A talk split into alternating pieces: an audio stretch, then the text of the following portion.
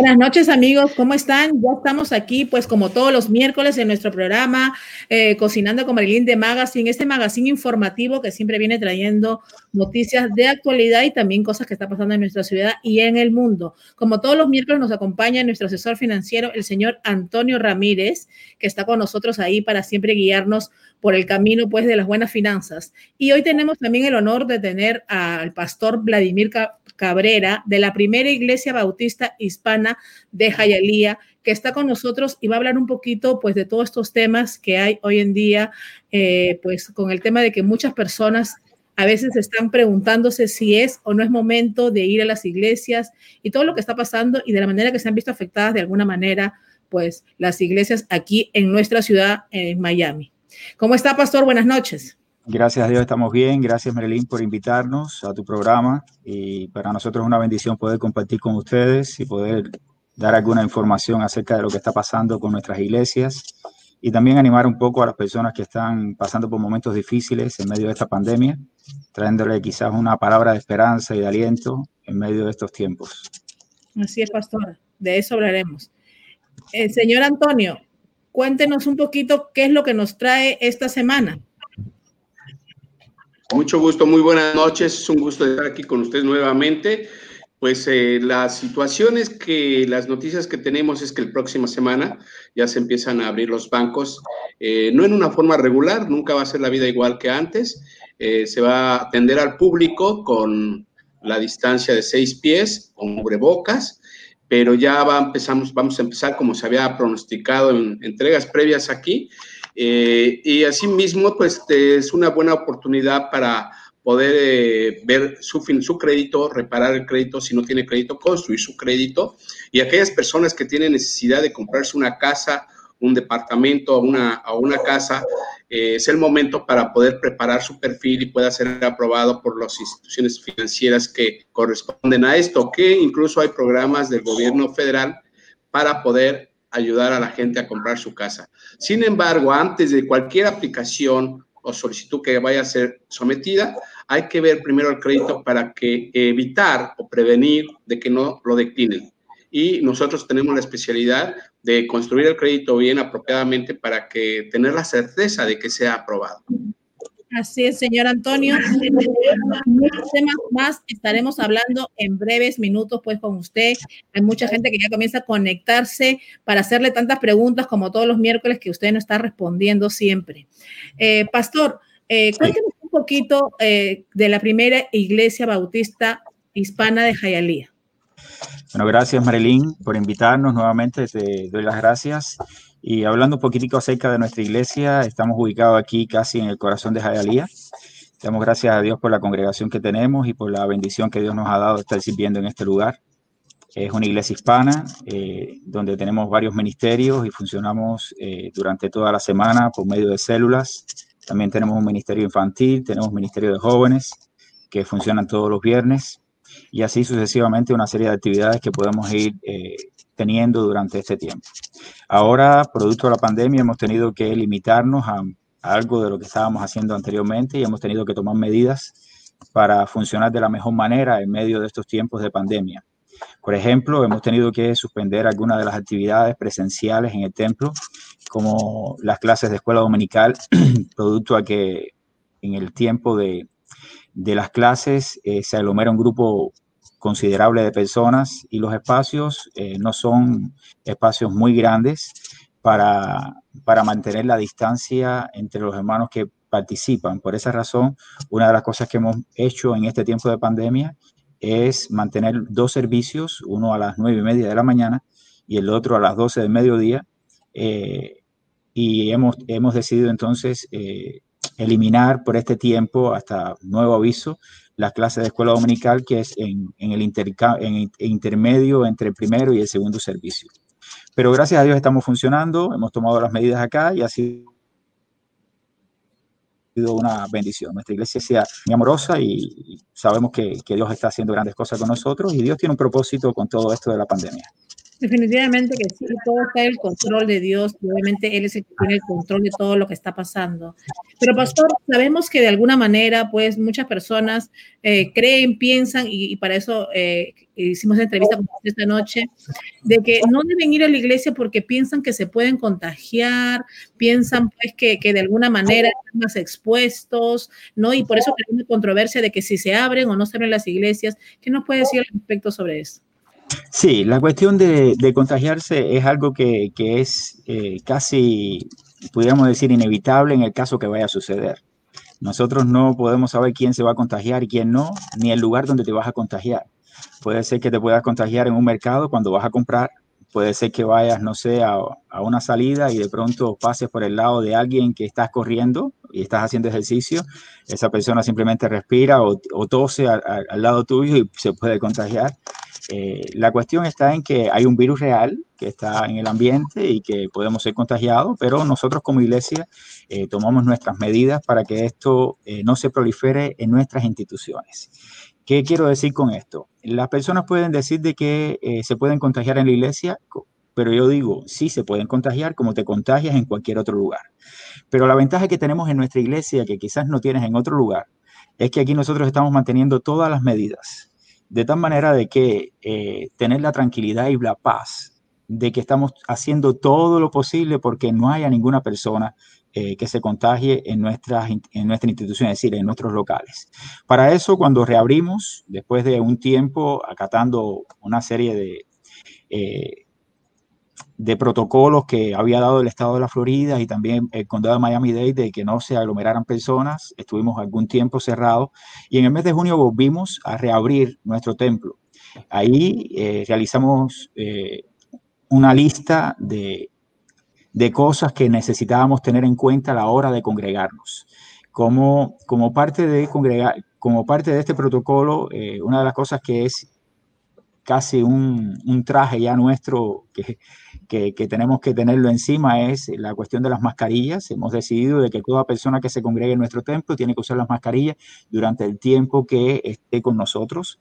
Eh, ubicamos una serie de estaciones de gel sanitario para que todas las personas que lleguen entonces puedan eh, limpiarse las manos con gel sanitario. Los baños están también con todo los, lo necesario para que usted mantenga una buena higiene. Además, tenemos médicos que están en la puerta tomando la temperatura de todo el que llega. Eh, teniendo en cuenta también de que cuando entras al salón, al salón, es decir, al templo, al recinto, que lo estamos viendo ahí en una imagen, no va a ver la cantidad de personas que usted ve ahí ahora, sino que eh, hemos mantenido eh, una línea completamente de, de sillas vacía, de, tal manera de que se pueden intercalar los hermanos guardando un distanciamiento alrededor de seis pies, como está establecido, y además las mascarillas. Eso trae como como consecuencia una tranquilidad para nosotros a la hora de reabrir. Para aquellos entonces que dicen de que pueden contagiarse, bueno, esa es una decisión personal, una decisión personal.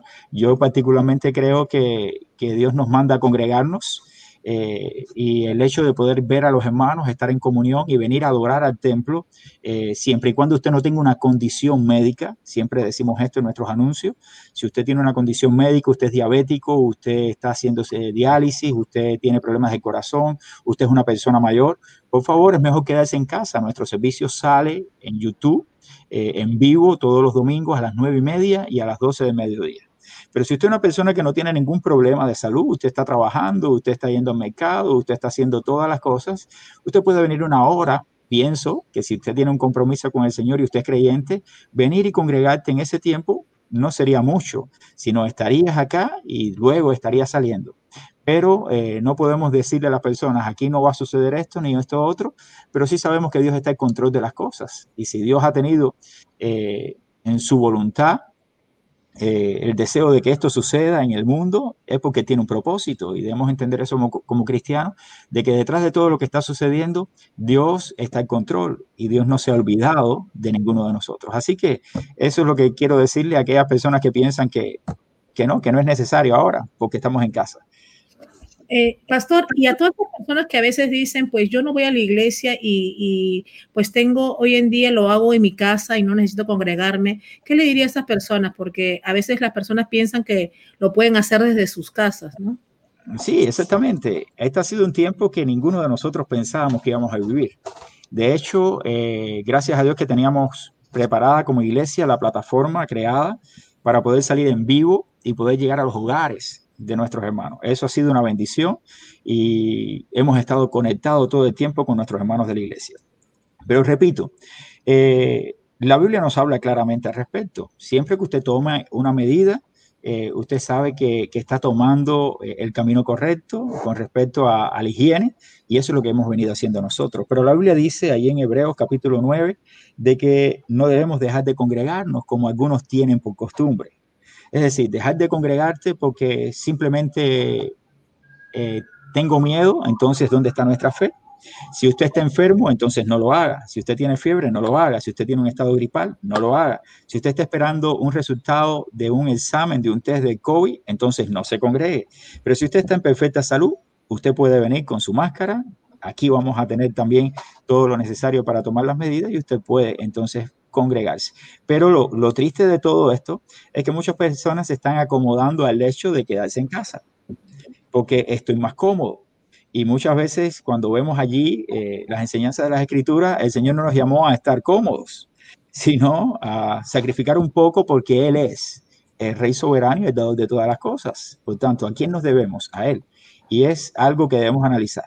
Pero yo creo que todavía es muy temprano para analizar todo esto. Hay que ver qué va pasando cuando se vaya restableciendo todo, cuando haya un tratamiento mucho más efectivo que el que tenemos hoy de, para el COVID, para ver si las personas continúan con el temor. Si siguen con el temor, entonces ya pudiéramos hablar con más fundamento al respecto. ¿Dónde está la fe de esas personas después de tener una, un tratamiento más efectivo? Quizás hasta una vacuna para aquellos que piensan que es lo que se necesita.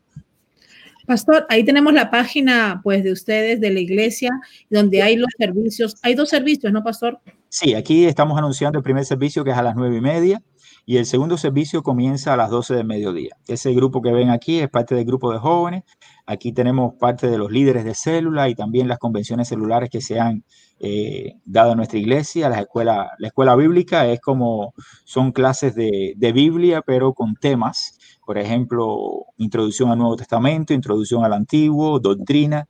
Es un sistema que, que la iglesia ha creado hace muchos años, desde que estaba el pastor anterior, que fue una bendición y creo que, que ha sido también de, de crecimiento espiritual para muchas personas de nuestra congregación. Pastor, y eh, ¿Qué piensa usted de los jóvenes? Porque los jóvenes sabemos que los padres por miedo, por temor, no quieren que vayan, que no se congreguen. Eh, también, pues de alguna manera, ellos han dejado de asistir. ¿Qué le diría a todos esos jóvenes? Porque yo creo que es tan necesario en estos momentos que, que los jóvenes, más que nunca, ¿no? Necesitan... Yo pienso que la, la responsabilidad de decidir si te congregas o no debe recaer sobre cada individuo. En el caso de los jóvenes, eh, si tienen padres y viven con sus padres, recae la responsabilidad sobre sus padres. La iglesia no es responsable de las decisiones de los demás, pero sí le transmito a los padres, a los jóvenes de nuestra iglesia, porque sé que hay muchos que están viniendo y otros también, los padres tienen el temor a, que vengan, que sí, hemos reactivado nuestras actividades de jóvenes los viernes, lo estamos haciendo en el área de parqueo al aire libre, solamente no lo hacemos allí cuando hay eh, lluvia en la tarde entonces lo hacemos en un salón abierto, manteniendo la distancia y con mascarilla, con todos los protocolos que hemos mantenido en la iglesia. Pero sí, esto, esto es difícil para los jóvenes y difícil también para los padres, tienen su propio temor y por eso digo que es responsabilidad de ellos. Pero llegará el momento en que van a tener que decidir porque esto es un virus con el que vamos a seguir viviendo. ¿Y qué vamos a hacer en el futuro? Si vamos a seguir conviviendo con el virus, ¿seguiremos con temor o simplemente enfrentaremos sin temor y confiados en el Señor todo lo que está pasando. Esto simplemente es algo que debemos analizar. Y como bien te dije hace unos instantes, el futuro es quien dirá la última palabra de aquellos que, que se enfrentan o no con fe a lo que estamos viviendo. Pastor, y hablando de todo, eh, financieramente, eh, la iglesia, cuando las personas no se congregan, se afecta. ¿Cómo funciona esto? A ver, explícanos un poquito. Sí, ha sido, eh, cada iglesia tiene su propia metodología eh, con respecto a, a, a, las ofrendas que se recogen. Nosotros, gracias a Dios, tenemos un sistema donde eh, los hermanos pueden entrar por, por, internet y entrar a la página web de nuestra iglesia, donde hay un un acápite eh, donde dice donaciones, usted puede entrar su donación, puede hacer un depósito allí, siempre va a tener la respuesta de la iglesia, es decir, un mensaje que le retorna eh, agradeciendo su ofrenda, eh, la ofrenda que ha entregado.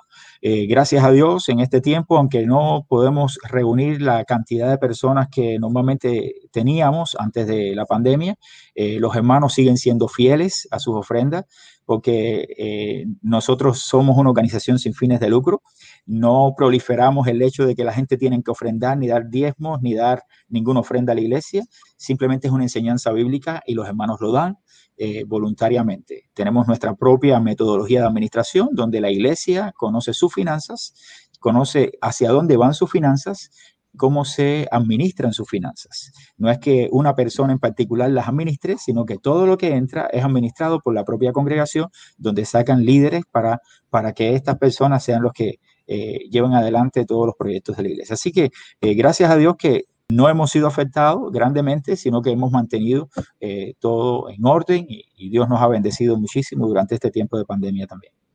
Qué bueno, qué bueno, qué bueno, pastor, escuchar eso. Siempre es bueno escuchar noticias buenas también, ¿no? Pastor, eh, eh, cuéntenos cómo están trabajando las células. Sabemos que hay grupos. Explica un poquito primero para todas las personas que no entienden quizás la palabra célula, ¿no? Eh, y, y cómo, cómo lo están manejando en estos momentos. Perfecto. Nuestra iglesia es una iglesia celular. Eh, durante la semana eh, tenemos alrededor de 50, 60 células. Esta funciona una vez por semana. Nos reunimos todos los lunes con los líderes para animarles a seguir el, trabajo. En este tiempo ha sido muy difícil poder eh, mantener estas reuniones, pero los líderes sí han mantenido sus reuniones celulares en el tiempo de pandemia. ¿Cómo lo han hecho? Por medio de Zoom, por medio de llamadas telefónicas. lo han hecho también de alguna manera se reúnen en algún momento y tienen algún contacto, pero hemos seguido funcionando. Hay otras células que no lo han hecho, pero lo hemos dicho de que si usted tiene, eh, toma la decisión de no reunirse durante este tiempo, lo entendemos, porque no queremos que nadie eh, se contagie, ni, ni, haya aglomeración de personas, ni usted tenga miedo que va a contagiar a otro o lo va a contagiar a usted. Pero sí, hemos seguido funcionando. Eh, gracias a Dios que por medio de las células la iglesia ha alcanzado a muchas personas que no conocen al Señor y esto ha sido siempre una bendición para alcanzar a aquellas personas que, no tienen eh, a Cristo. También hemos dejado eh, la decisión de que si usted se quiere reunir con un subgrupo, usted lo puede hacer, siempre queda a discreción del líder si, si quiere reunirse, pero no es obligado a hacerlo. el programa continúa adelante Muchos lo están haciendo, otros entendemos que no lo están haciendo, pero en su momento se reactivará todo el programa de la iglesia como era antes de la pandemia. Pastor, hay muchas personas, sabemos que en estos momentos, con todo lo que está pasando en el mundo completo, hay gente que también se ha acercado a Dios y quizás quisiera congregarse, pero no sabe cómo hacerlo porque obviamente eh, no tiene la guía, vamos a decirlo así, a dónde debe de ir, a qué iglesia, y pues obviamente ya usted nos explicó que la iglesia no es un punto de donde la gente se pueda contagiar, pero estas personas que quisieran recién iniciar ese camino y poder congregarse en una iglesia, ¿qué recomendación usted le daría? Sí, yo sé que quizás hay muchas personas que nos están viendo ahora que nunca han ido a una iglesia. Otros quizás sí, que son cristianos y que todavía se están congregando o que ahora están de receso también porque sus cultos están cerrados. Nosotros nos hemos mantenido. Si usted se está buscando una iglesia para congregarse, siempre trata de buscar una iglesia que tenga como fundamento eh, bíblico, es decir, como fundamento las enseñanzas de las escrituras, es decir, de la Biblia. No vaya a una, iglesia donde se hable de la experiencia de la persona, donde vayan a motivarlo a usted espiritualmente, hablando o anímicamente, para darle ánimo, porque la Biblia no es un libro eh, para eh, predicar mensajes motivacionales, aunque son los mensajes bíblicos, nos motivan para seguir adelante, ese no es el propósito de la Biblia. El propósito de la Biblia es enseñar eh, sus verdades, entenderlas y estas verdades son las que van a ser interiorizadas por nosotros para poder crecer. Por tanto, si usted está buscando una iglesia en este tiempo, trate de documentarse hacia dónde va a dirigirse o hacia dónde usted piensa que debe ir, porque hay muchas iglesias que quizás no están eh, dando un mensaje claro al respecto y usted tiene que saber eh, que la palabra de Dios es fundamental y que se predique la palabra de Dios es fundamental. Pero sí le digo, querido amigo que me está escuchando ahora en esta entrevista, que, que si Dios ha puesto inquietudes en usted, no dejes de congregarte, busca un lugar para, para suplir tus necesidades espirituales. Sé que en este tiempo muchas personas están eh, deseando tener una palabra de aliento. Y la única palabra de aliento que tengo para usted hoy es que Jesucristo te ama, que Jesucristo tiene un plan perfecto con cada ser humano y que Él nunca nos abandona, aunque estemos pasando por los momentos más difíciles de nuestra vida. ¿Qué digo con esto? Que nosotros los cristianos también podemos pasar por enfermedades, podemos pasar por momentos de tristeza, momentos críticos de nuestra vida, hasta perder nuestra vida. Pero la diferencia entre un creyente y un no creyente es que nosotros sabemos que nuestra vida está en manos de Dios, que Dios es quien nos anima, que Dios es el que nos da el poder para seguir adelante. Pero un no creyente, lo que pasa con esa vida es que confía en sí mismo. Nosotros no confiamos en nosotros, nosotros confiamos en aquel que nos dio la vida. Así que, querido amigo, si me estás escuchando, busca ese lugar donde te den palabra de Dios y donde usted pueda enfocar su vida en el lugar correcto. Que ese, es, ese sería mi consejo para usted. Amén. Así será, pastor. que, eh, sabemos que con todo esto que está pasando, las personas pues obviamente se sienten afligidas, con temor, miedo. Sabemos que son cosas de Dios, pero también sabemos que hay mucha falta pues de conocimiento. Hay gente que no sabe, que, que es como que el que no sabe es el que no, el que no ve. ¿Cómo es, la palabra? El que no sabe es como el que no ve. Así es. Y eso es lo que pasa. Entonces nosotros queremos que también las personas eh, se den cuenta y pues qué mejor que usted que lo diga que el camino con Dios es mucho más fácil. Sí, de verdad. Yo, yo, yo le confieso de que cuando uno confía en el Señor, deposita su fe en Cristo, uno se da cuenta de que las cosas no dependen de uno. Y uno de los grandes problemas en, la actualidad, en medio del coronavirus, de esta situación que está viviendo el mundo, es que las personas piensan que son los que pueden hacer las cosas por sus eh, habilidades, por su conocimiento, o que pueden cambiar el mundo que está alrededor por lo que están haciendo humanamente. Pero, pero si Dios no lo permite, que usted tenga esa capacidad, que usted tenga ese conocimiento, eh, no va nada. Eh, la historia ha demostrado de que por mucho que han querido quitar a Dios de en medio de la historia, eh, no han podido hacerlo. Porque el hombre aún diciendo de que no cree en Dios, de que Dios no existe, al menos deposita su fe en alguna otra cosa y ese está, ahí está el error. Cuando tú depositas la fe en ti mismo, entonces eh, piensas que la solución la puedes dar tú, pero cuando tú estás seguro en manos de Dios, entonces sabes que Dios tiene control y tú descansas en paz. Puedes recostar tu cabeza sobre la almohada y decir, Señor, tú tienes el control de mi vida. Si tú quieres llamarme hoy, aquí estoy, porque es tu voluntad. Pero aquel que está sin Dios, recuesta su cabeza sobre la almohada y lo primero que va a pensar es, ¿qué puedo hacer para no perder mi vida? Y algún día todos tendremos que perder nuestra vida de esta tierra. Pero aquellos que tenemos fe, estamos ganando vida, porque Dios nos dará juntamente con la muerte física, la bendición de estar con Él por la eternidad. Y esa fe y esa esperanza solo la tienen aquellos que han depositado su fe en Jesucristo. Y ese también sería algo muy importante para aquellos que están pasando por momentos difíciles. Deposita tu fe, pon tu confianza en Cristo.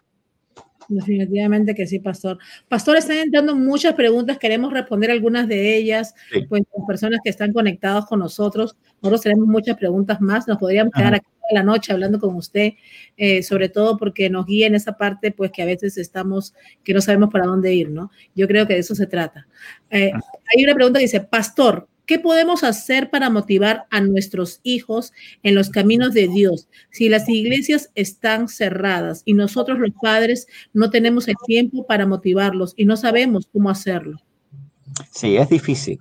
Eh, primero, si es un hogar cristiano, usted tiene que instruir al niño en su camino.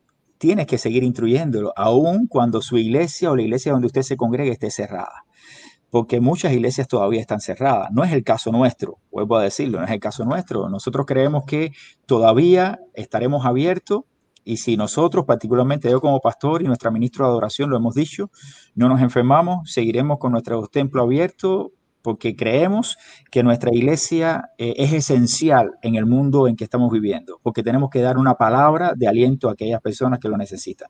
Si su hijo eh, se está enfriando porque su congregación está cerrada, eh, usted tiene que trazarse un plan, tiene que buscar la manera de, no perder el tiempo de, comunión con su hijo y de estudio bíblico en el hogar.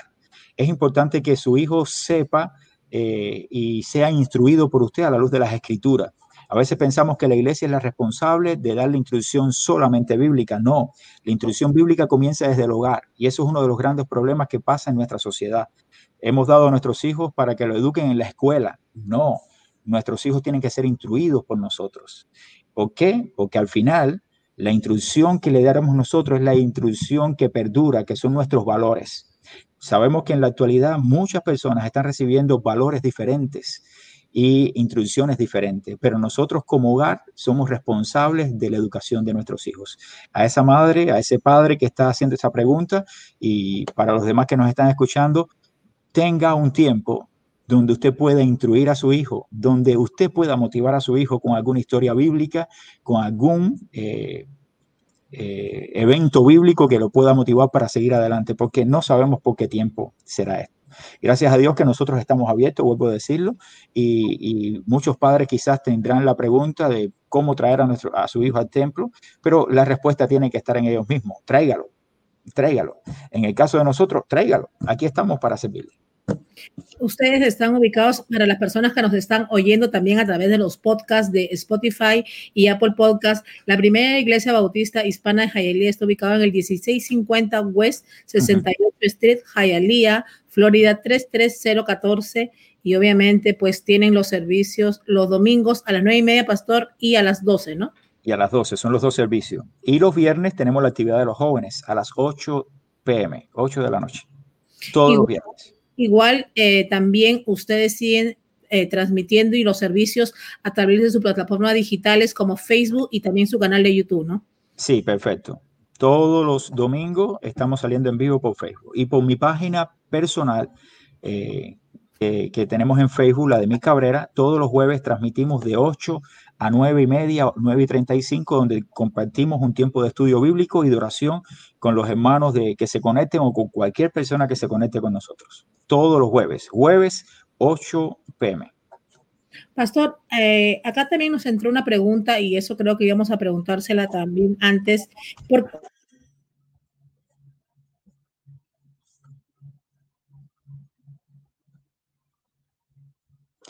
No le escucho, Marilyn.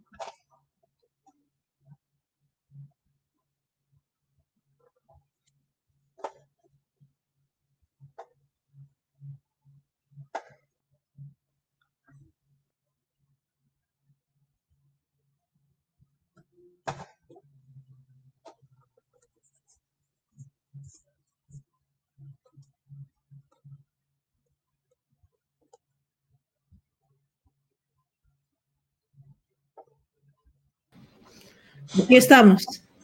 Sí, perfecto, no se preocupe. ¿Por algún momento se frizó?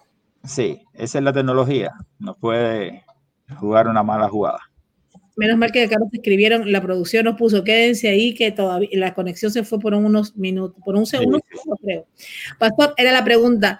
Eh, las diferentes eh, denominaciones que le dan a la iglesia, a veces bautista, pentecostal, ¿cómo, ¿puede explicarnos un poquito eso? Sí, eh, durante la historia del cristianismo siempre ha existido diversidad de, interpretaciones de la Biblia. Eso ha traído como consecuencia que hayan surgido grupos a partir de las enseñanzas que se imparten sobre el énfasis escritural. Eh, nosotros somos de la denominación bautista y, tenemos como fundamento las escrituras, tenemos que sabemos que la Biblia es la única fuente de fe, práctica y mensaje. Eh, no tenemos otro libro que complemente la Biblia, sino la Biblia es su propio intérprete y nosotros creemos de que es, es la palabra de Dios. Algunos eh, en el mundo actual pueden eh, estar teniendo un grupo como una iglesia y pueden estar creyendo que la Biblia contiene la palabra de Dios. Nosotros los bautistas particularmente creemos que la Biblia es, no que contiene, sino que es la palabra de Dios.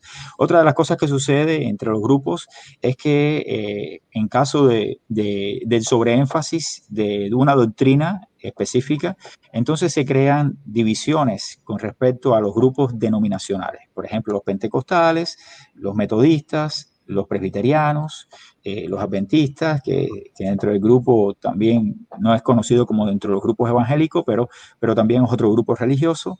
Y así tú puedes encontrarte muchos grupos eh, dentro de las diferentes, como diferentes denominaciones. nosotros, vuelvo a decir, como evangélicos, que aglomera a todos estos grupos, pentecostales, metodistas, presbiterianos, todos somos evangélicos, tenemos eh, algo en común, porque todos creemos que Jesucristo es el Hijo de Dios que vino a este mundo a morir por nuestros pecados y solamente por medio de Jesucristo hay salvación. Esto es una doctrina fundamental que todos los todos lo creemos. También creemos que Dios es trino, Dios es Padre, Hijo y Espíritu Santo. Estas tres personas son una misma persona, es decir, tres personas diferentes, una misma esencia. Todos creemos exactamente esta doctrina. Creemos también eh, que Cristo instituyó la iglesia y la iglesia estará en este mundo para predicar el Evangelio, porque todos también creemos en la proclamación del Evangelio, las buenas nuevas de salvación. Esto es lo que nos hace a todos nosotros evangélicos dentro de los grupos religiosos. Pero tristemente, dentro de los grupos, eh, del grupo general evangélico, existen divisiones denominacionales. Esas divisiones, como bien te dije, es producto a eh, la interpretación y el sobreénfasis de alguna doctrina específica que cada una de estas denominaciones hace para dar una interpretación de la misma. No sé si quedó bien. Claro, claro, pastor. Pastor, acá nos preguntan, ¿qué podemos contestarles a las personas que no creen en Dios y su segunda venida? Eso estábamos tratando el, el domingo. Nosotros podemos decirle, bueno, cada cual es libre de pensar lo que quiera. Eh, todas las personas que no tienen una fe depositada en Cristo, claro que no van a creer en la segunda venida. ¿Por qué no creen en la segunda venida? Porque no creen todavía ni siquiera en la primera venida de Cristo. Si no creen que Cristo vino y murió por nosotros, ¿cómo van a creer entonces de que Cristo va a venir nuevamente por nosotros? Es ilógico. Si, si, una persona primeramente no deposita su fe y su confianza en Jesucristo, no cree que Jesucristo es su Salvador, ¿cómo puede creer de que Él va a venir nuevamente por, por nosotros? Lo real es que el mundo entero está alarmado. El mundo entero, eh, algunos dicen, estamos en el apocalipsis, pero ¿qué apocalipsis habla el mundo? Este, nos va a coger el Armagedón de una de las sectas también que hemos escuchado, eh, religiosa, que habla del Armagedón. Pero que de que Cristo regresará por su iglesia, usted puede estar completamente segura. Y todos los que nos están escuchando, hoy yo se lo digo con toda certeza, como que estoy sentado delante de ustedes hoy diciéndole esto, Cristo vendrá por nosotros y se llevará a todos aquellos que han depositado su fe en él. Y, será un tiempo de lloro y será un tiempo también de lamentación para algunos que no se estarán con el Señor en ese, en ese momento de su venida. Por eso es que es tiempo, yo siempre digo, ahora es el tiempo de volverse a Dios. Yo digo también que Dios está dando señales. Hemos visto muchas cosas alrededor del mundo. Ahora todo es coronavirus, pero no solamente el coronavirus lo que está pasando. Estamos escuchando de terremotos, estamos escuchando de fenómenos atmosféricos, estamos en plena pandemia y estamos viendo un, una hondonada que se está acercando a la Florida que un ciclón como cada año que puede llegar, pero, pero Dios permita que no llegue con fuerzas. Hay muchos problemas en el mundo. Hay inundaciones, escuchaba noticias, hay inundaciones en China, ha habido situaciones en otros países. Eh, la tierra ha estado temblando en California, eh, la tierra ha estado temblando en el Caribe, y uno dice, ¿y cómo está pasando todo esto? La Biblia dice que son simplemente inicio de dolores. Dios no dice que vendrá el fin inmediatamente, pero sí dice que todas estas cosas son necesarias que acontezcan. Dice la Biblia que habrá hambres, habrá peste, habrá eh, guerras, rumores de guerra, se levantará nación contra nación, reino contra reino, pero dice la Biblia para nosotros, los que hemos depositado nuestra fe en Cristo, no os alarméis, porque es necesario que todo esto acontezca. Antes que Cristo venga, que vendrá por nosotros, todo esto es necesario que acontezca. Y se desatará también persecución, dice la Biblia. Habrá persecución sobre los cristianos. Y de hecho, yo no digo que en los Estados Unidos hay una persecución como en otros países musulmanes, por ejemplo. Pero sí estoy mirando de que en Estados Unidos ya el hecho de tener una fe como la nuestra, creer en, un, en el matrimonio instituido por Dios, creer de que ciertas cosas como la homosexualidad es pecado, no tenemos nada en contra de los homosexuales, sino creemos que ellos tienen la, libertad para tomar sus decisiones, pero creemos delante de Dios que es pecado. No los discriminamos, al contrario, los amamos. Y esto es algo que nosotros queremos también transmitir. A veces piensan que los cristianos estamos discriminando o estamos echando a un lado a aquellas personas que piensan diferentes a nosotros. No, nosotros no lo echamos a un lado. Al contrario, los amamos y lo que queremos es que se vuelvan de su mal camino al diseño que Dios estableció para los hombres, porque no hay otra manera de establecer la vida como Dios la establece en las escrituras. Y es importante que comprendamos eso a la luz de las escrituras. Para aquellos que nos escuchan, Cristo vendrá y todo lo que está pasando es muestra de que su venida está cerca. Así es, pastor. De verdad que hablar con usted pues nos reconforta y también nos aclara un poquito todas esas dudas. Y de eso se trató este programa, de que la gente entienda, de que también no ir a la iglesia pues eh, obviamente si tienes alguna condición médica y eso pues debes de cuidarte, pero no es que en la iglesia te puedes contagiar, en cualquier lugar estamos expuestos, en cualquier lugar. Eh, los médicos lo han dicho también, que las personas están expuestas de alguna manera, así que simplemente es cuidarse, pero no por eso signifique un pretexto quizás para las personas que puedan ir y que no vayan y no se congreguen, ¿no? Claro que sí. eso. Y, y bueno, que quede sobre cada persona la decisión de estar o no estar. Así es, pastor. Ah, ¿Algún mensaje que le quisiera dar pues a todas las personas que están en sintonía y pues todas las personas también que, que van a la iglesia de usted y a las que no han ido, pues invitarlos de alguna manera para que vayan también? Sí, que no pierdan su fe. Aquellas personas que son creyentes no pierdan su fe en medio de la pandemia. Algunos dicen, hace unos instantes también escuchaba, ya el mundo no será igual. El mundo va a continuar siendo como Dios quiere que sea. Y eso es algo que nosotros los cristianos debemos comprender. ¿Cómo es el mundo actual? El mundo actual está como Dios quiere que esté. No está como nosotros queremos que esté. Por eso es que el ser humano, cuando deposita su confianza en sí mismo, piensa que todo está perdido. Pero cuando tú tienes tu confianza en el Señor, tú sabes que todas estas cosas son necesarias que acontezcan. Y si van a acontecer, entonces tú estás tranquilo. Señor, tú tienes el control. Eso es la fe. Operar la fe en este tiempo es lo que Dios nos está llamando a hacer. No para quedarnos en casa, sino para poder proyectar nuestra vida basado en lo que hemos creído siempre. Si creemos en un Dios poderoso, es porque tiene poder. Si creemos que Dios sana, es porque Dios sana. Si creemos que Dios tiene control de los tiempos, es porque Dios tiene control de los tiempos. Entonces, no tengas temor. Echa a un lado el temor si eres creyente y proyectate en Dios, porque dice allí el mismo evangelio de la primera carta de Juan, capítulo 4, de que en el amor no hay temor, sino que el perfecto amor echa fuera el temor, porque el temor trae en sí, en sí mismo castigo. Por tanto, el que teme no ha sido perfeccionado en el amor de Dios. Eso está en el capítulo 4, versículo 18, si mal no recuerdo, de la primera epístola de Juan. Y para el no creyente, para aquellas personas que me están escuchando que no creen, yo les digo que cuando yo conocí al Señor Jesucristo, yo tenía 14 años, yo no me, perdón, 15 años, yo no me arrepiento nunca de haber tomado la decisión por Cristo. Y desde que yo conocí al Señor Jesucristo por una experiencia personal, que quizás usted no puede entenderlo, pero yo les digo que solamente la va a entender cuando usted deposita fe y confianza en Cristo yo cambié mi vida. Mi vida se ha proyectado de una manera diferente. Yo he visto la mano de Dios obrando sobre mi vida y mi familia durante todos los años que he vivido confiando únicamente en Cristo. Mi consejo para ustedes, confía en Cristo. Hay temor en este tiempo, hay temor, pero cuando estás en Cristo, usted puede superar esa barrera. Así es, amén, pastor. Así será. Pastor, pues a las personas que nos están oyendo, vamos a repetir la dirección de la iglesia y también de las páginas donde puedan encontrarlo. Y obviamente el que quiera ir a asistir, están los domingos pues, haciendo los servicios en dos horas. Así mismo es.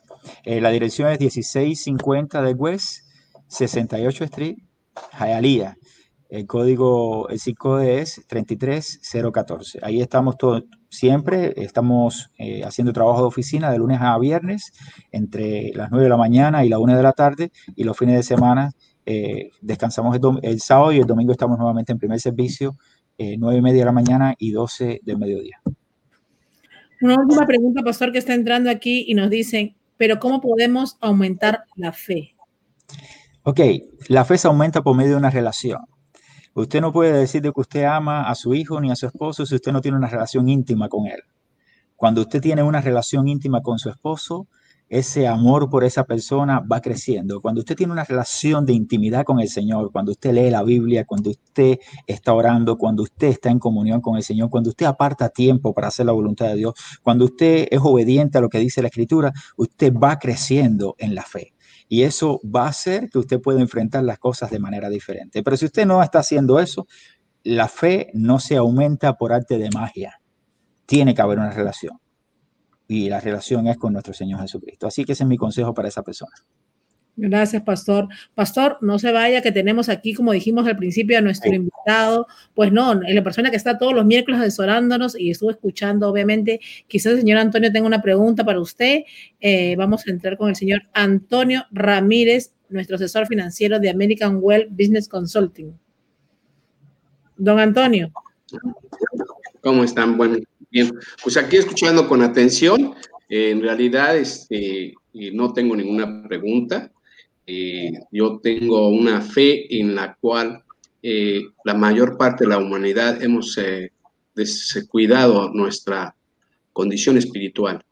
O sea, vivimos inmersos en la actividad, en el trabajo, vivimos distraídos en una serie de cosas que nos acontecen donde no sabemos manejarlo por la falta de fe, pero cuando hay fe siempre hay esperanza y también una cuestión de esperanza es que Dios nos dio virtud y talento para usarlo en favor nuestro. Es como si nos diera eh, el talento, la inteligencia, es por eso a lo que me refiero a la imagen y semejanza de Dios como fuimos creados, es espíritu e inteligencia. Y aplicándola podemos vivir en paz y desarrollar nuestra eh, parte espiritual, que es una esencia de nuestra vida, de nuestra personalidad.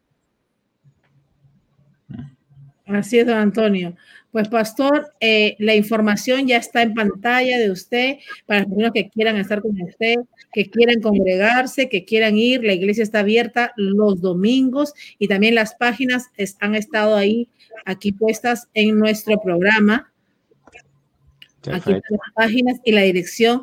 Eh, pastor, le agradecemos que haya estado con nosotros hoy día. Pues vamos a escuchar lo que nos dice en cuanto a las finanzas. Pues vamos a aprender un poquito, porque yo creo que el conocimiento nos da poder. ¿no? Y hemos venido aprendiendo, porque hay tantas cosas que a veces nos podemos beneficiar y a veces no sabemos ni por dónde empezar, como decimos.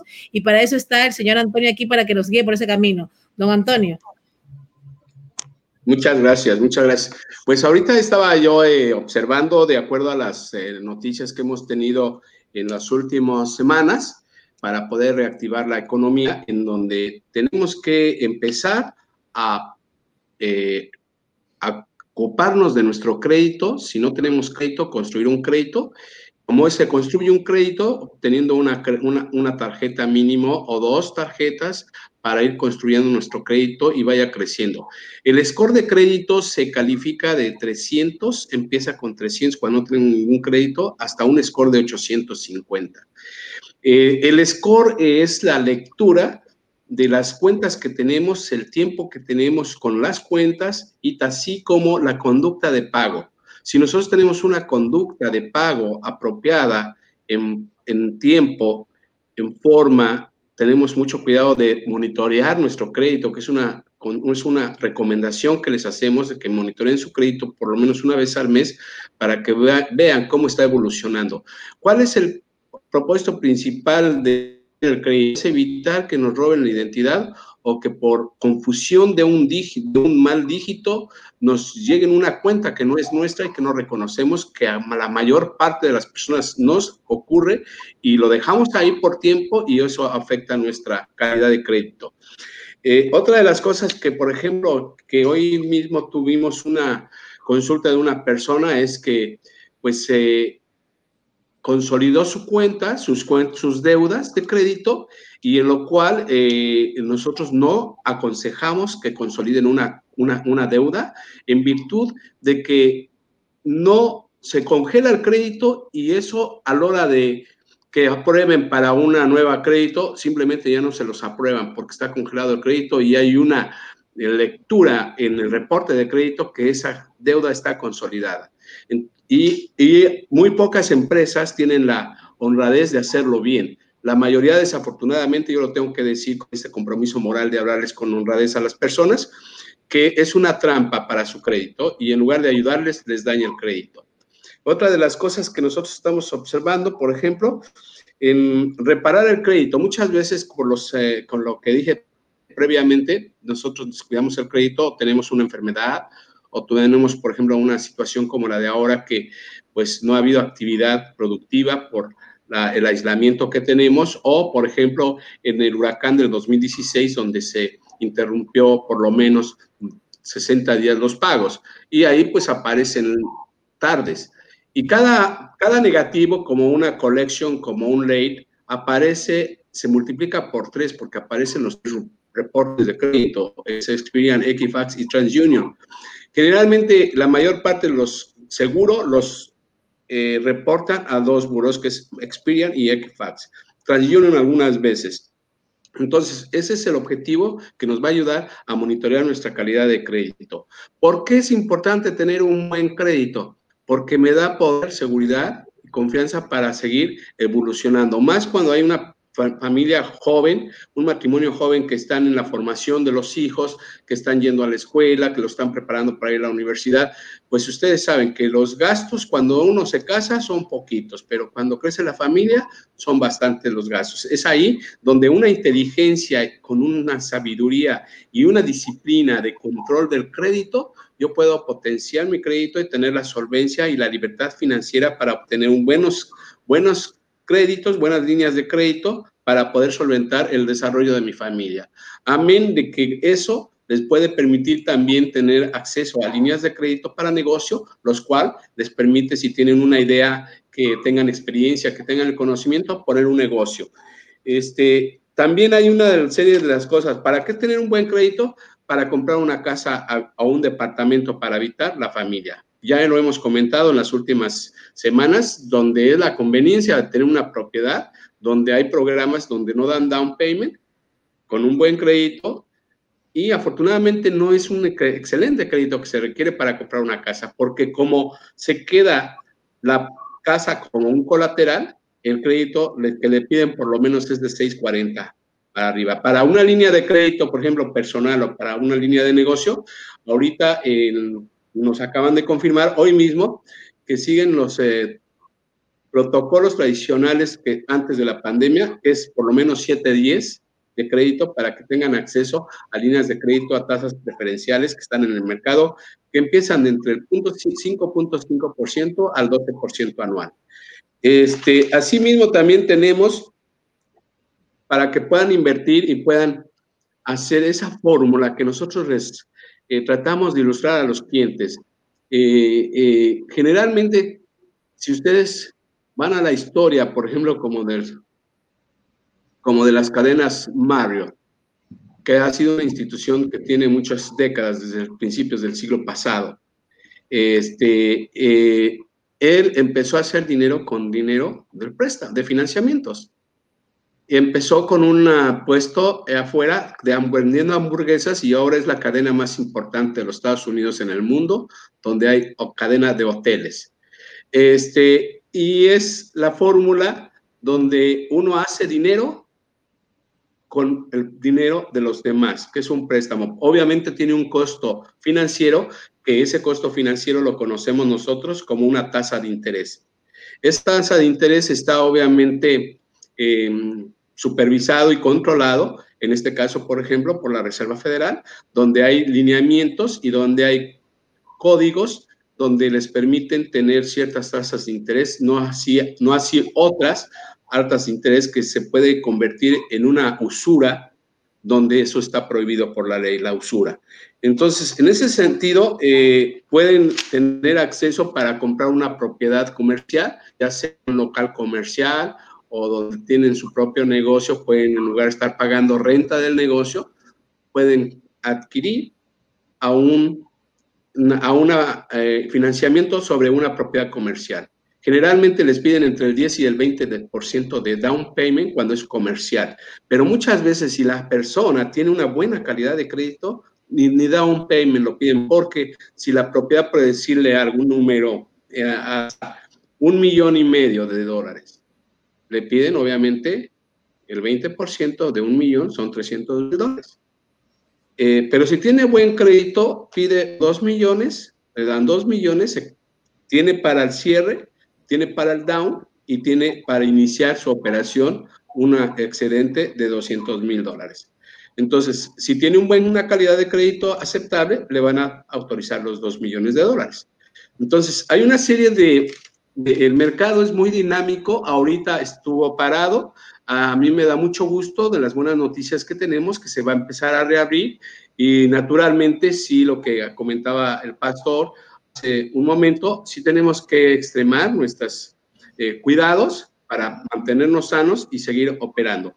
Eh, otro de los productos, otro, de las eh, ideas que les teníamos que decir, hay ¿Qué es un crédito unsecure? Por ejemplo, nosotros preparamos el perfil de crédito para sacar un crédito unsecure. ¿Qué quiere decir unsecure? Que no tiene ninguna garantía colateral. Simplemente por la calidad del crédito se le pueden eh, eh, adquirir una línea de crédito de 100, 150 mil dólares por la calidad de crédito.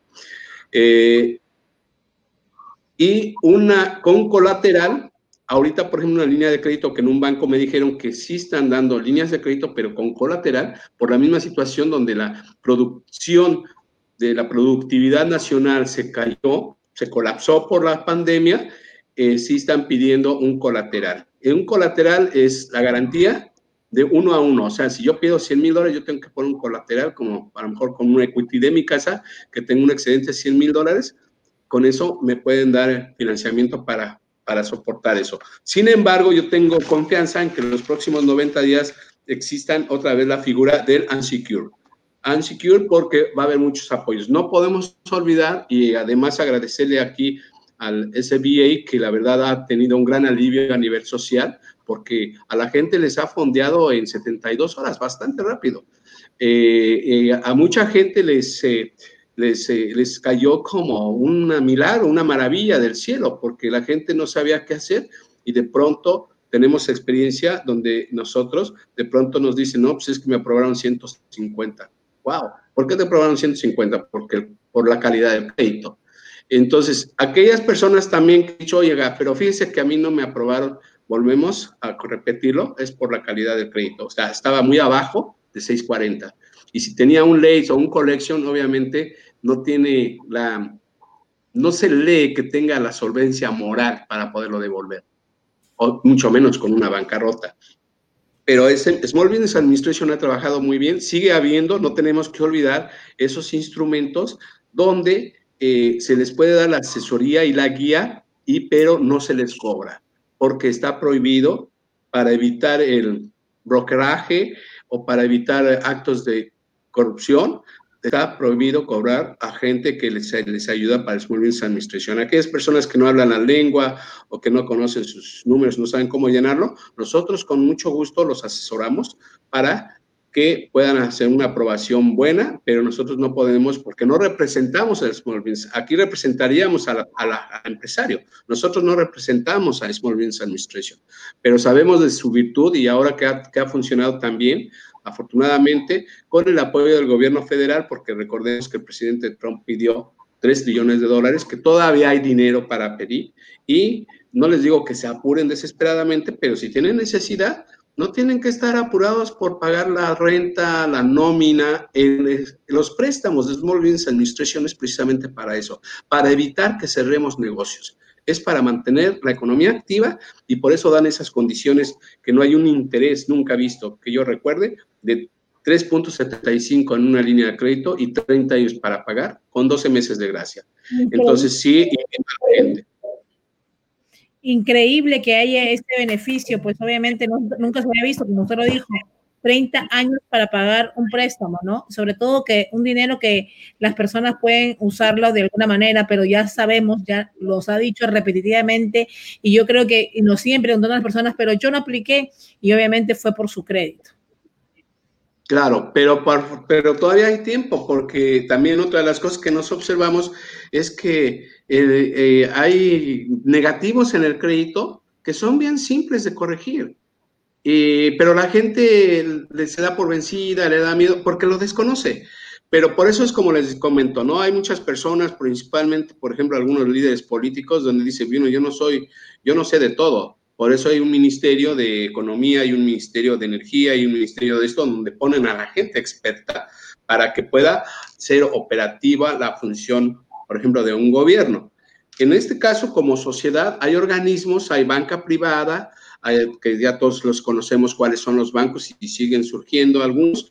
Hay eh, compañías consultoras de negocios como nosotros, donde a la gente la llevamos de la mano de tal manera que, que, logramos el propósito. Y como les comentamos, la mejor satisfacción que nosotros tenemos es que el cliente ve la, la felicidad cuando dice, oiga, fíjese que ya tengo dinero en la cuenta. Ah, pues felicidad, muchas gracias, que me da mucho gusto. Esa es nuestra mejor recompensa que tenemos. Entonces, nosotros los invitamos para que nos llamen. Eh, siempre hay una solución. Como hemos comentado, eh, se me presentó un problema que creo que se lo compartí de gestión administrativa en el gobierno, donde yo le mando un saludo a la gente de Jayalía, donde muy profesional, el departamento billing y el departamento de licencias de negocio, donde están dando todo el apoyo y la ayuda y, me, me, comentó, ¿no? ¿Sabe qué es que no aplica a usted porque su uso no reúne los requisitos de protocolos? digo, ah, no, qué. Sí, pero no se preocupe, hay una solución. Entonces, eso me, me, gustó mucho y hasta le dije, esa, eso es actitud. Nosotros lo que le ofrecemos a la gente es actitud para decirle siempre sí, porque no hay un no, mucho menos en esto. Lo único, lo único que tenemos solución, ya sabemos, es la muerte, pero mientras, es, yo como le digo a la gente, mientras estemos vivos siempre encontramos y nuestra misión social, nuestra misión de negocio es construirles una ruta de solución. Así es, don, Antonio. Nos preguntan aquí eh, las personas que tienen empresa, porque las personas que están conectando son empresarios, nos dicen eh, que ellos no saben, pues, mm, o quizás han aplicado de diferentes formas o mal aplicado para estos préstamos, pues lo invitamos a que lo llamen a usted porque usted obviamente lo va a asesorar y es muy importante la manera como se llenan estos documentos para que puedan tener estos beneficios, ¿no? Sí, este, no sé, esta semana precisamente me llamó una persona donde eh, se la habían declinado y yo conozco a esta empresa porque me consultó previamente hace unos meses para una situación financiera precisamente y, el propietario es mujer, tiene un crédito, supercrédito, eh, tiene un muy buen income, porque eso es una de las cosas importantes. Para que me presten una cantidad de, de, X, yo tengo que tener un, eh, un income, un ingreso proporcional a lo que voy a pedir, para que me va a permitir, el underwriter va a leer que con lo que yo voy a hacer en el año de ingreso, voy a poder tener la solvencia para pagar. Eso es muy importante. La persona tiene com y me dice, oye, fíjate que me declinaron. ¿Por qué? Dice, no, es que no sé. No, digo, sí, digo, perdóname, aquí por ley, eh, todo el mundo, bancos, eh, Small Business Administration, siempre te va a decir una razón por qué no te aprobaron.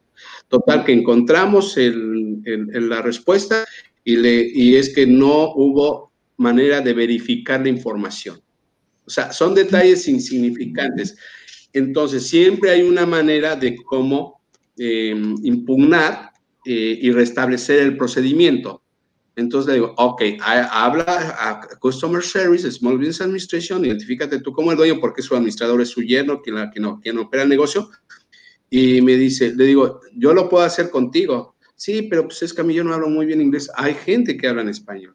Pero si tú quieres, vente a la oficina o lo hacemos desde tu oficina, porque hay una serie de medidas de seguridad que muchas veces, a veces a lo mejor no conviene decirlas al, aire, pero yo no le veo nada de malo, lo veo positivo. Hay muchas medidas de seguridad. Business Administration, una vez que nos aprueba, nos llama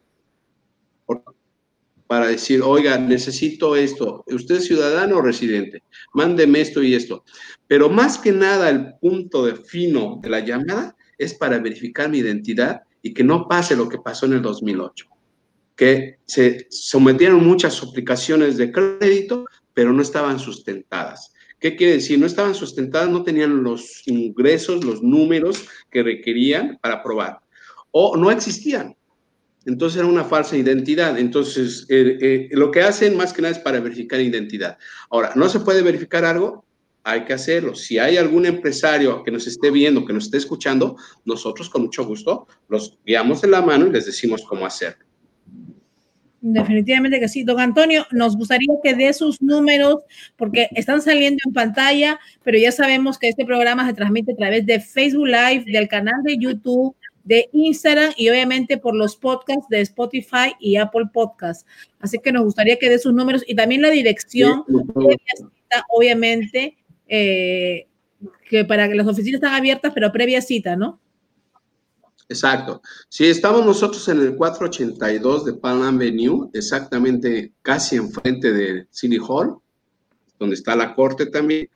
Este, y nuestros teléfonos es 786-953-4557, 305-586-9130. Y mi celular personal es 786-906-4175. Yo con todo gusto los atendemos eh, eh, los atendemos incluso en cualquier hora la llamada, eh, no después de las 9 de la noche, pero sí en, temprano, los sábados, los domingos, he contestado llamadas, pero sí les recomendamos para tener una sincronía perfecta que lo hagamos en, entre, semana y en horas hábiles. Ustedes me llaman, hacemos una cita, con todo gusto los atendemos. Hay mucha gente que por su misma actividad no le permite trasladarse a la oficina, nosotros podemos ir a su oficina con una comodidad, mandamos un oficial financiero para que, un asesor financiero para que le dé toda la, información. Sabemos que trabaja con un gran grupo de personas y siempre están dando lo mejor a nuestra comunidad. Muchas personas que han llamado dice que usted ha sido muy amable en contestar sus preguntas y que lo ha asesorado de la mejor manera. Don Antonio, eh, nos preguntan aquí qué se sabe del cheque de estímulo. El cheque de estímulo personal, ¿no? Sí. Fíjese que ese ya eh, se suspendió, o eh, lo que yo tengo entendido, déjeme lo checo, se lo voy a verificar. No tengo la información clara, la verdad, eh, y no me gusta inventar algo que, o sea, lo que no sé, le digo que no lo sé. Lo ignoro en el momento, pero yo se lo investigo porque lo que yo sé es que se acabó el viernes pasado. O sea, era, era, era el último día. Ese fue del PPP, del Payroll de Small Business Administration. Pero aparte del estímulo personal, se iba a extender hasta el 30 de eh, septiembre. Pero la gente que se inscribió antes. ¿Por qué? Porque eh, ese estímulo es estatal y, lo, dan de aquí, no lo da del gobierno federal.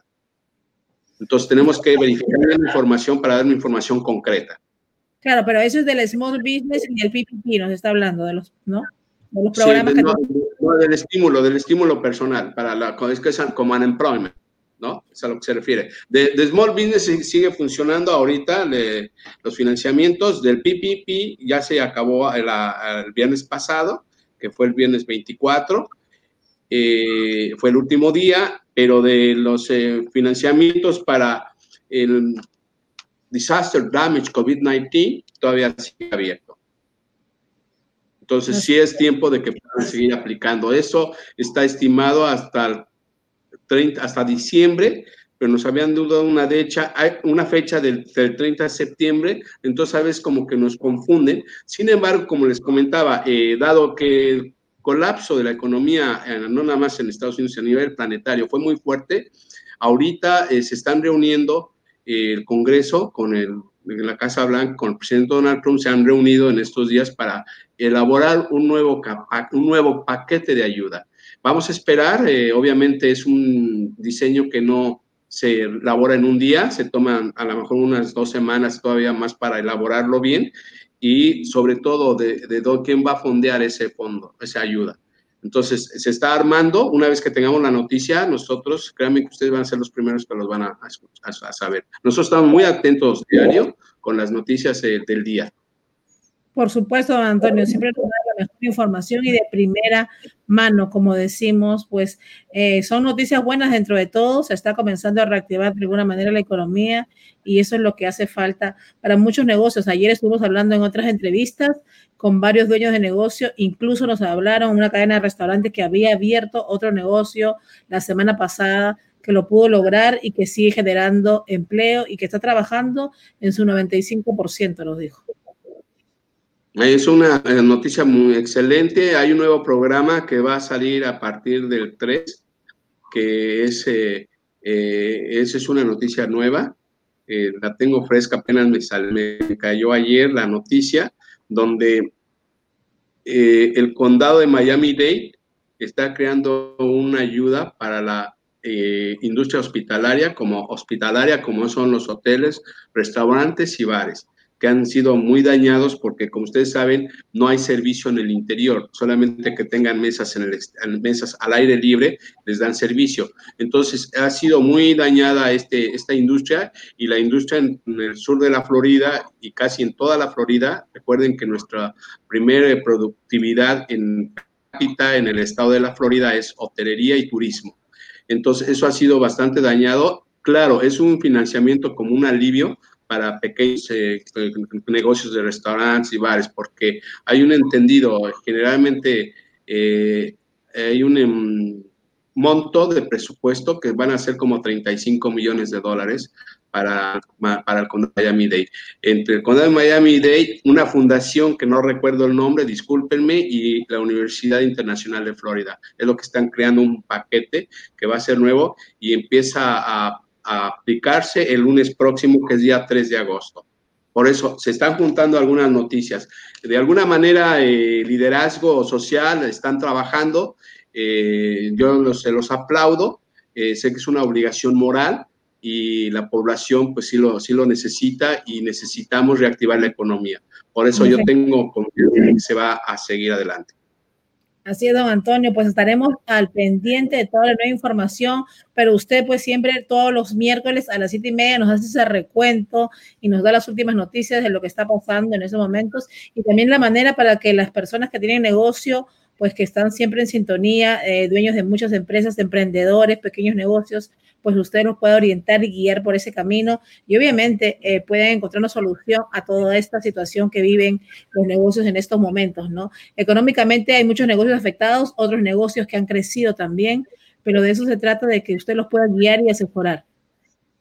Con todo gusto, con todo gusto. Lo primero que hacemos, como les comentamos, para darles una solución que siempre hay un sí, algunos toman un poquito más de tiempo, algunos son inmediatos eh, y la mayoría son muy rápido. Eh, lo primer, el primer paso que nosotros hacemos es el análisis de crédito para ver en los tres buros dónde es, cómo, cómo está la, la lectura del crédito. Entonces ahí les decimos qué es lo que hay que hacer para poder optimizar el crédito. Hay muchas personas que tienen, me quedo maravillado, ¿no? Que tienen 780 y que tienen 10 años con el crédito y que están muy bien. Y, dice, y, esas personas, los bancos principalmente, pues les mandan eh, promociones cada rato, te, presto a tanto, e incluso hay préstamos eh, rápidos donde no les cobran el interés durante un año, pero lo tienen que devolver al año. ¿Sí? O sea, son, son, son préstamos cortos, rápidos, donde pueden prestar 10, 15, 20 mil dólares, pero lo tienen que devolver al año sin ningún interés. por, es una recompensa de los bancos que hacen a los, a, los cuentavientes que tienen un buen crédito. Es verdad, eh, nosotros hemos visto, gente nos ha, nos ha hablado de eso, de que en los momentos de la pandemia su propio banco, siendo personas regulares, pues de alguna manera con un crédito bueno, nos dijeron, nos estuvieron mandando ofertas de mi propio banco sin yo aplicar, diciendo que nos daban 10 mil o 20 mil a, a nuestra cuenta sin intereses durante un año por haber sido pues con un crédito eh, estable, por decirlo así, una persona responsable al manejar su crédito, su mismo banco lo hizo. Entonces, pues obviamente es la importancia de tener un buen crédito en este país, ¿no? Claro, claro, es, es una cosa, yo no lo creía cuando yo llegué a este país, y me decía, no, es que aquí una persona sin crédito no vale nada, caray.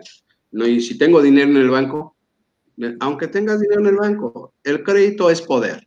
El crédito es poder, entonces este, hay que mantenerlo bien. Eh, yo les recomiendo a las personas, si no pueden pagar el 100% de la tarjeta, paguen el mínimo. Nunca dejen de pagar. Es más, eh, les voy a decir otra de las cosas, cómo pueden incrementar de 8 a 13 puntos. pongan en pago automático su internet, el FPL, lo ponen en pago automático, mandan esa cuenta que lo pusieron automático a, los buros de crédito y le suben el score de 8 a 13 puntos. O sea, hay muchas maneras. Y nosotros, me, a, mí me, a mí me regañan a mi gente, me dice, es que tú le dices todo, ya no van a venir a... Digo, no, Digo, yo, tengo que esconder nada, yo soy abierto y si para eso estamos, o sea, nuestro negocio no es, nuestra misión es servir a las personas, no es el dinero, el dinero llega después, solito, es, eh, es muy, benigno, es muy, es como una bendición. Primero hay que servir, ¿no? Yo no me voy a, estar viendo a ver cuánto le voy a sacar dinero a las personas. Las personas te pagan con gusto después tus servicios, pero primero hay que cumplirles, ¿no? Claro, eso es verdad. Sabemos de muy buena fuente personas que han estado en sintonía tanto tiempo que está con nosotros aquí en el programa, que nos han dicho que usted han ido, le usted le han dado información, incluso no les ha cobrado. Entonces, eso habla muy bien de usted, habla muy bien de que siempre está sirviendo a nuestra comunidad y obviamente los orienta, porque también obviamente todo tiene que mantenerse y también es un negocio, se entiende. Pero hay cosas pues que, que primero es el servicio, ¿no? Que yo creo que es lo importante. Sí, ese es el servicio y precisamente una persona me estuvo insistiendo que estuvo como una hora explicándole el negocio de, y me dice, ¿cuánto es? Es que por su tiempo. No, no, no es nada, es que no hice nada. Nomás le fui la información, ok, mi tiempo, pero para eso estoy. Le digo, no se preocupe, si le gustó cómo la atendí, usted me va a regresar. Si no, me mande a alguien que le podamos servir y ayudar. Le digo, no, no es, no es el punto. Eh, el dinero es importante, pero, pero yo soy al revés todo el mundo estamos perdidos y urgidos de dinero. Yo también, pero no me preocupa el dinero. Me preocupa si no atiendo, si no soy honesto, si no sirvo a los demás. Eso es lo que me preocuparía. Hacerlo mal, me, sentiría muy mal. Entonces, como no me quiero sentir mal, trato, no soy perfecto, la verdad, pero trato de ponerle todo mi mejor esfuerzo, mi empeño, mi conocimiento y honradez. Así es, don Antonio. Don Antonio, como siempre, un placer hablar con usted y siempre pues aprendemos mucho. Yo siempre digo, he aprendido en todo este tiempo, para mí de verdad ha sido muy edificador. He aprendido bastante sobre el asesoramiento y cosas pues que quizás si lo hubiera conocido antes, yo digo, hubiera aprendido, hubiera tomado acción en muchas cosas, pero yo creo que las personas que, que han estado en sintonía todo este tiempo, que hemos vivido en cuarentena y ya ahora estamos afuera de alguna manera, pues hay muchas personas que me han dicho, he aprendido bastante, hay cosas que uno no sabe, que por falta de conocimiento obviamente no lo hemos aprendido aplicado y obviamente pues el crédito sumamente importante en esto, más que sobre todo en estos momentos se ve que muchas personas por el crédito no tenerlo bien no han podido tener estos beneficios, ¿no? No lo han podido obtener de alguna manera, pues ellos dicen, wow, ¿y ahora qué hago? Pues para eso llamen a don Antonio. Yo siempre digo, don Antonio se lo resuelve. Simplemente tienen que llamarlo y quizás pues todavía están a tiempo para que puedan obtener beneficios de alguna manera que hay, que el gobierno lo tiene y obviamente pues solamente se benefician las personas que de alguna manera tienen un crédito eh, que puedan aplicar a estos préstamos o a estas ayudas que da el gobierno. Pues sí, aquí estamos a sus órdenes y con todo gusto los vamos a atender. Y una de las cosas, eh, el éxito no es una patente privada, el éxito está al alcance de todos nosotros. Eh, como todos, si ustedes observan, todo el poder se manifiesta en múltiplos de tres. Lo habíamos comentado como Dios Padre, Dios Hijo, Dios Espíritu Santo, cuerpo, mente y espíritu. Y para tener éxito, la fórmula es, no es secreta como la del pollo. La fórmula es focus, enfoque, constancia y esfuerzo. Y hablando de, me, hizo acordar a alguien que me dijo una vez hace muchos años con el tema de la fórmula secreta del pollo en Kentucky Fried Chicken decía que él no vendía por nada su, fórmula, porque eso era lo que lo había llegado pues a estar donde está hoy en día, ¿no? Eh, esa es la fórmula secreta de, de, Kentucky que por eso creció tanto pues hasta el día de hoy, ¿no? Pues obviamente hay muchas copias ya, ¿no? Pero en realidad se mantuvo mucho tiempo manteniendo su, su, receta secreta. Sí, sí, sí, pero la verdad es que para ser feliz, para ser exitoso, eh, no hay fórmulas secretas. Está al alcance de todos con buena voluntad y no es una propiedad privada de alguien. El éxito está a la mano de todos nosotros. La actitud como lo hemos comentado, recordemos, 70% es actitud, 30% es conocimiento. Así es, don Antonio. Don Antonio, de verdad que un placer, como siempre, tenerlo todos los miércoles aquí a las 7 de la noche, informándonos y hoy nos trajo un poco de buenas noticias y esperemos así que en la, en la mayoría de los días se presenten noticias mejores, obviamente para que las personas sepan de que hay soluciones dentro de todo esto que se está viviendo. Y recuerden que mañana tenemos pues premio para las personas que hayan compartido nuestro programa y hayan estado en sintonía toda la semana. Gracias a líderes visionarios vamos a tener 100 dólares cash que van a estar regalando a nuestros auspiciadores y de la misma manera vamos a tener varios premios de otras compañías que siempre están apoyando este programa y pues gracias a ellos pues obviamente podemos estar aquí todos los días de lunes a viernes a las 2 de la tarde y a las 7 y media de la noche. Don Antonio, la dirección, yo repito los teléfonos, tiene la dirección para la gente que nos está oyendo.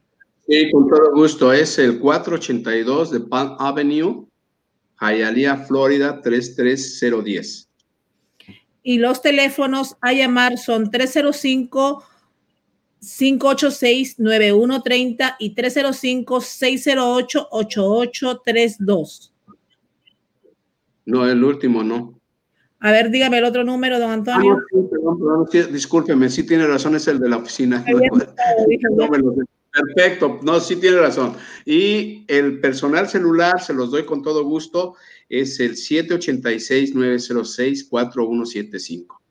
Bueno, vamos a despedir el programa. Yo veo aquí que el pastor está conectado. Voy a invitarlo para despedir el programa, eh, porque siempre... Eh, aquí está el pastor. Pastor. Gracias. Vamos a pedirle al pastor. Y yo imagino que, eh, eh, bueno, gracias por haber estado ahí conectado con nosotros y escuchando un poquito de todo esto que lo que tratamos en este programa, pastor, es siempre dar información a nuestra comunidad, ¿no? Tratar de informar y ayudar. Muy buena información, gracias eh, Antonio por la oportunidad de haberle escuchado. Creo que me abrió el apetito para conocer un poco más acerca del tema. Y nosotros estamos también enfrascados en cuestiones como esa que usted acaba de hablar para mantener buen crédito. Así es, muy importante. Muchas bendiciones, Pastor. Muchísimas gracias, de verdad. Pastor, de verdad, muchas gracias de haberlo tenido el día de hoy con nosotros aquí.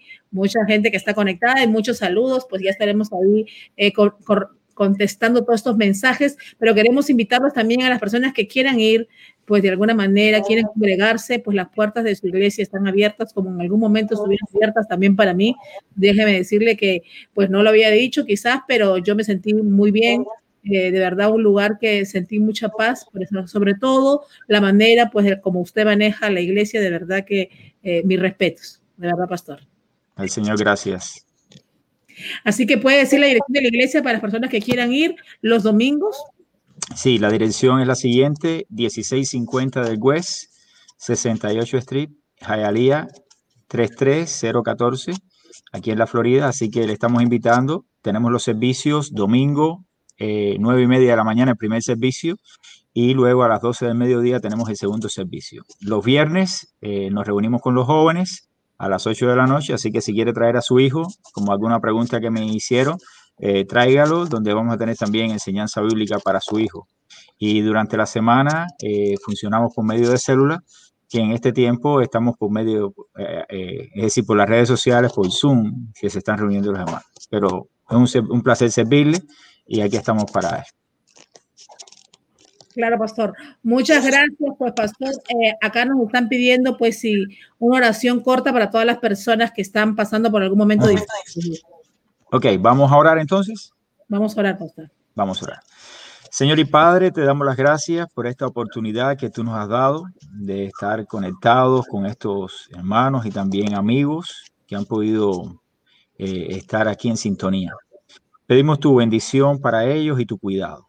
Ahora ponemos delante de ti a los enfermos, que estos hermanos y también amigos están pensando en ellos también a aquellos que están en los hospitales en nuestra ciudad. Señor, tú sabes cuánta necesidad hay de ti ahora en el mundo producto a esta pandemia. Sé con aquellos familiares que han perdido a hijos, abuelos, tíos, hermanos, padres. Señor, consuélales en medio de su angustia. Sé con los enfermos que ahora mismo están ingresados, con ellos y con sus familiares. Dale la paz tuya y pon tu mano sanadora, Señor. Y si es tu voluntad, que ellos se restablezcan. Ponemos todo en tus manos, Señor, y oramos en el nombre de nuestro Señor Jesucristo y decimos amén y amén. Amén. Amén. Gracias. Amén, pastor. Gracias por esa oración. Pues, pastor, bendiciones y estaremos, pues, esperamos tenerlo próximamente otra vez aquí con nosotros.